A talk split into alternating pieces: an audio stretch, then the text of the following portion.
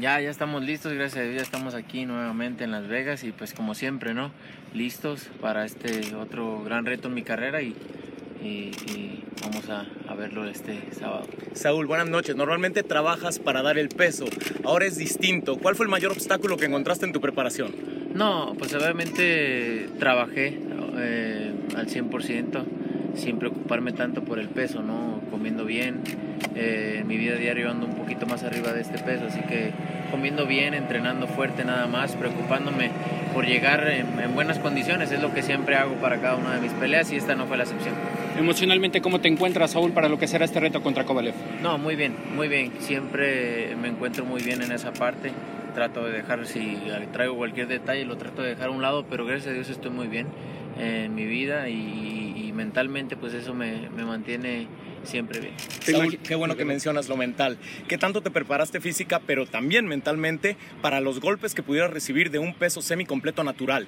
No, pues obviamente sé lo que tengo y el riesgo que estoy tomando y sé a lo que me voy a enfrentar.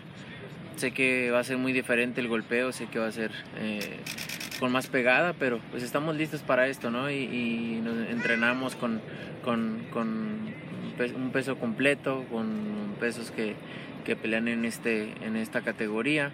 Eh, creo que todo va a estar bien el sábado.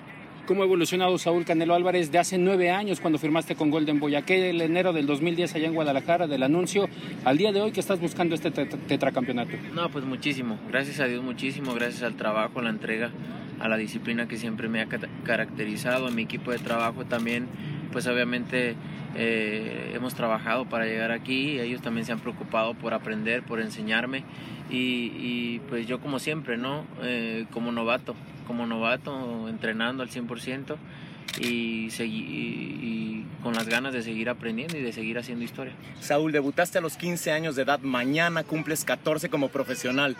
¿Qué piensas ahora cuando volteas hacia atrás al ver tu carrera y tu vida? No, pues estoy muy orgulloso, estoy muy orgulloso y satisfecho con todo lo que he hecho, agradecido con Dios, con la gente que siempre ha estado conmigo y obviamente con la gente que, que me apoya porque pues gracias a Dios no me equivoqué, ¿no? Me salí de la escuela para dedicarme 100% a esto y no me equivoqué y hoy puedo darle a mis hijos eh, un futuro, un buen futuro, ¿no? Y obviamente eh, un gran ejemplo como, como, como deportista y como papá.